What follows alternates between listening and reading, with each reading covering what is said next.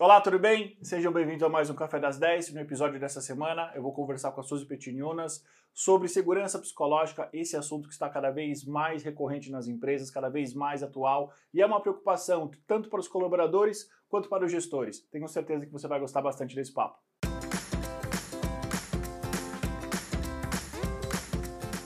Olá, sejam bem-vindos ao Café das 10, aqueles minutinhos semanais que a gente conversa com os nossos colegas de recursos humanos sobre tendências, assuntos e desafios que eles estão enfrentando nos dias de hoje.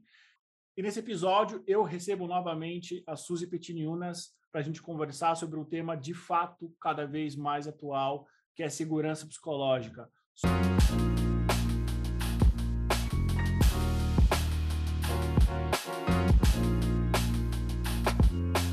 Suzy, seja bem-vinda ao nosso café. Como é que você está?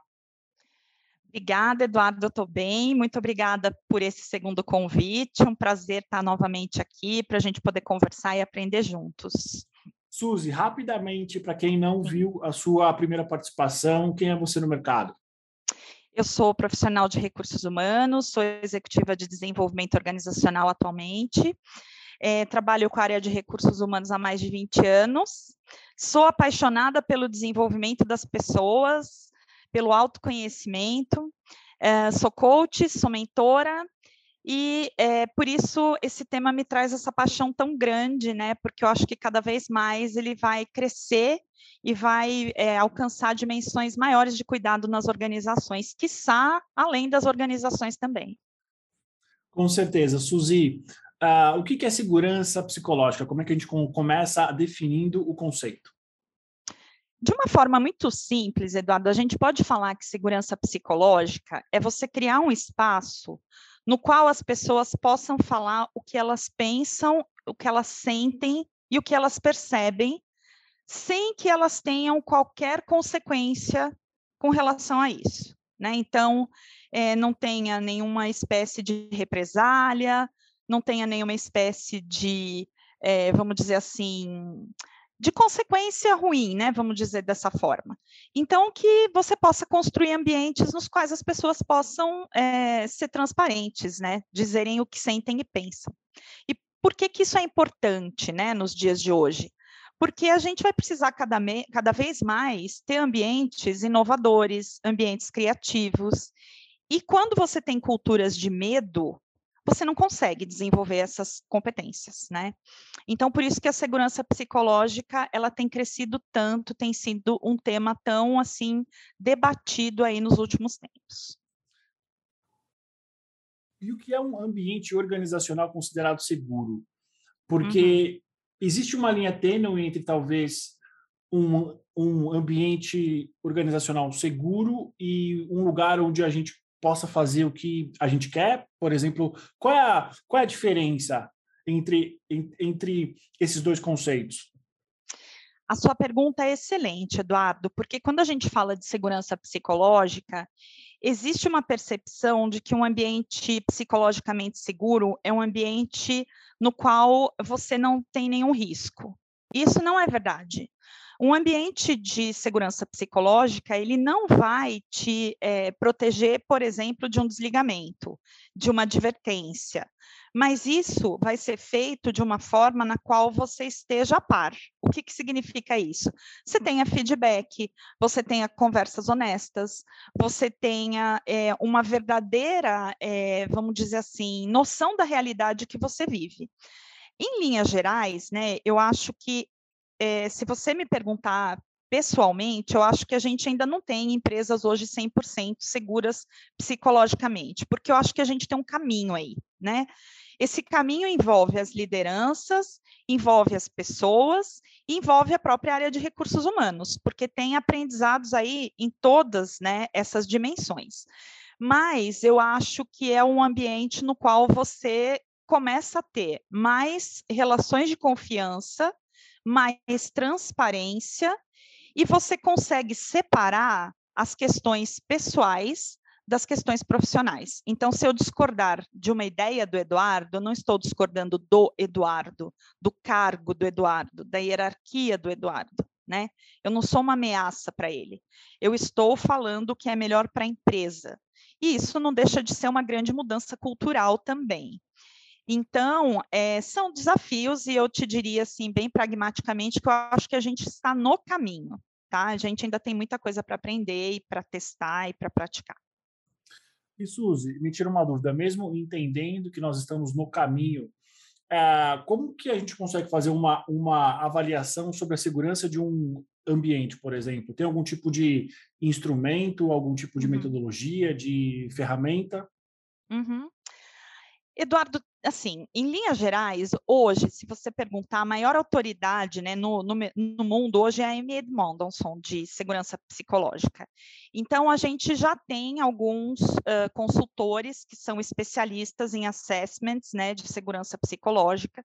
O próprio livro dela tem algumas perguntas nas quais você pode fazer um assessment simplificado dentro da tua empresa, mas em linhas gerais, eu acho que tem algumas perguntas que elas podem nos provocar a ter uma mensuração na nossa empresa nesse aspecto. Então, o quanto as pessoas aqui podem errar, né? O quanto as pessoas aqui elas podem dar as suas opiniões sinceras. O quanto as lideranças aqui são abertas para ouvir. O quanto esta, esta empresa ou esta cultura aceita diversidade né? Diversidade de opiniões mesmo, né? Diversidade de pontos de vista, né? Porque se você pensa todo mundo do mesmo lugar, você não gera inovação, você não gera criatividade, você tem que promover esses debates. Então, esses tipos de perguntas, eles vão te mostrar onde estão as oportunidades de criar um ambiente de maior segurança psicológica. E você vai, obviamente, perceber o que, que você está forte, o que, que você tem que desenvolver e como você pode desenvolver num curto, médio ou longo prazo esses aspectos observados, né? Excelente. Suzy, e nesse e, e, sobre esse tema, qual é o papel do RH? Ele é diretamente responsável? Ele é, na verdade, é, um facilitador? Aonde o RH entra? Eu vou, eu vou construir uma história do meu ponto de vista aqui, tá, Eduardo? De, de como eu enxergo esta história.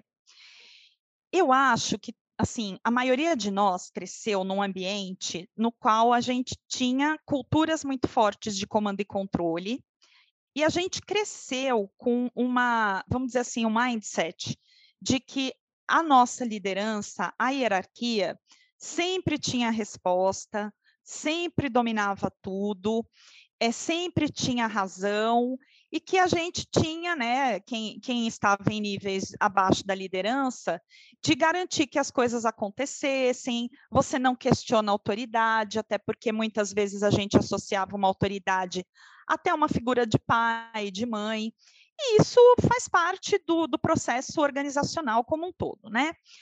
Com essa questão da segurança psicológica, a gente precisa se olhar e todos nós, né, sejamos RH, líderes ou equipes, a gente precisa se olhar e se questionar o quanto isso continua sendo uma verdade ou o quanto isso precisa evoluir.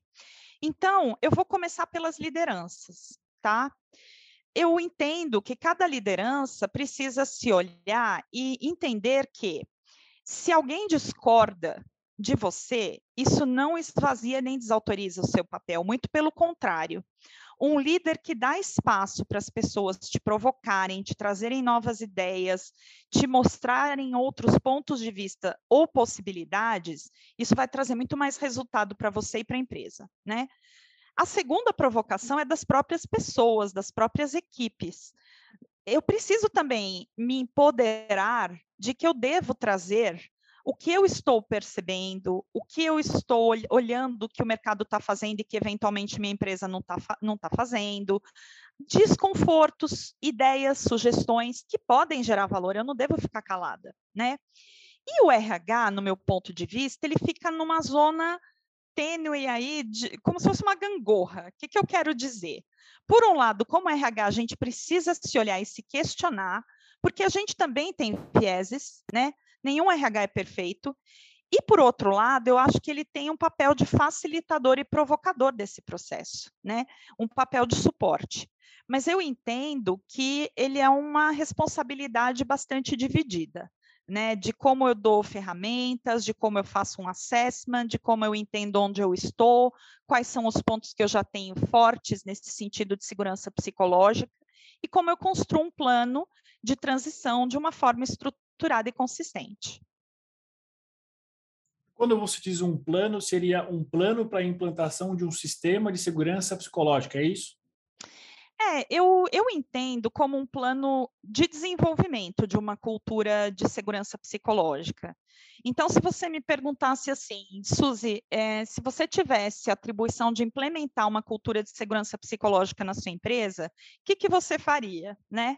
Exatamente, Primeiro, era isso, é, é isso. Então, assim, primeiro eu ia chamar o meu C-Level e perguntar qual a dosagem que a gente quer disso, né? Porque é, eu preciso trabalhar alinhado com aquilo que aquela empresa, aquela cultura tem condições de absorver naquele momento. Posto isso, é, eu faria uma pesquisa mesmo, né, de, de itens de como estamos é, em cada quesito de segurança psicológica, observaria os resultados e veria quais são as é, pontas que eu tenho que trabalhar. Provavelmente isso, isso circularia a liderança, né, para eu, eu fortalecer essa liderança para esse movimento, desenvolver novas habilidades nesse líder, que tem que ser um líder mais colaborativo, um líder que ele vai ser mais aberto, vai estabelecer mais relações de confiança, vai soltar mais coisas, né, delegar, abrir mão, ouvir. Uma equipe também, então, provavelmente deveria ter é, ações de empoderamento, mas também de é, responsabilização, accountability, porque você transferir tudo para um líder também é uma, é uma margem de segurança para você, colaborador. A partir do momento que você tem que assumir mais risco, mais autonomia, você também precisa de um preparo nesse sentido. E eu acho que teria que ter um plano para o próprio RH, né, de como ele suporta isso. Porque é muito importante você ter habilidades de aconselhamento, de coaching, de provocar né, novos pontos de vista. Então, fazer perguntas certas nos momentos certos. E, obviamente, eu acho que quando você quer mudar formas né, de, de agir numa organização, formas de atuar, você tem que passar por sistemas formais. Então, políticas que eventualmente precisem ser revistas, modelos de remuneração, modelos de. É, enfim, sistemas formais como um todo porque aí você vai mensurando, você vai vendo quanto isso está tá evoluindo. Eu acho que você tem que conversar com as pessoas, repetir essa pesquisa periodicamente, né, minimamente em seis meses, para que você tenha um tempo de desenvolvimento, mas também não seja um tempo muito rápido, porque toda mudança comportamental ela te demanda mais tempo, né? E aí você criar fóruns de troca, melhores práticas, fóruns mais alternativos. Então, vamos falar mais sobre nossos erros, vamos falar mais sobre as perguntas que a gente deixou de fazer, vamos falar mais sobre perguntas, né? E fazer esse caminho evolutivo até que você chegue onde você queria e mesmo quando você chegar, você requestionar. E agora, para onde a gente quer ir, né? Porque eu de verdade acredito que quanto mais as empresas tiverem essas culturas, mais ágeis e mais competitivas elas vão ser. Ágeis de fato, né? Não é só ter uma metodologia Isso. ágil, né? Não, Não, só pensar só porque fez o curso XYZ que é mais rápido, né? É. Sabe por quê, Eduardo? E é bom você falar isso, porque existe uma, no meu ponto de vista, obviamente, uma distorção no conceito da agilidade. Muitas vezes as pessoas acham que ser ágil é ser rápido, mas a agilidade é você tirar as tarefas ou, ou, os processos ou as etapas que não geram nenhum valor. Então, é a burocracia, é, é o, aquela questão de validação, de, de acordo, de ter que passar por várias hierarquias e tal. Quando você constrói um ambiente de segurança psicológica, você automaticamente vai diluindo essas questões, né? E você vai trazendo outras formas de atuar, outras formas de trabalhar, outras formas de avaliar, né? Então, eu acho que está é, tá muito associado a toda essa realidade que a gente vive nos dias de hoje, né? Dentro e fora das organizações. E Suzy, uh, aproveitando que você está falando sobre realidade, uhum. uh, como é que você vê a segurança psicológica é, vivendo no mesmo espaço com a tecnologia? Você acha que a tecnologia ela ajuda ou ela atrapalha? Eu, eu entendo que assim elas podem conviver perfeitamente, né? A gente só precisa desmistificar algumas coisas. Eu entendo que a tecnologia ela veio para para fazer muita coisa e ela tem feito, ela tem facilitado muito as coisas. Então, assim, de que lugar eu estou olhando para essa tecnologia? Como eu estou usando essa tecnologia, né? Como eu vejo essa tecnologia? Porque eu não tenho dúvida, ela veio para ficar, ela vai se intensificar cada vez mais. A gente tem que se provocar à luz do que ela está trazendo e ver as oportunidades que a gente tem de se desenvolver como empresa e como ser humano nesse sentido. Mas eu acho que eu não endeusaria demais também, né? Porque senão tudo vira tecnologia e não é só isso, a gente também sabe disso.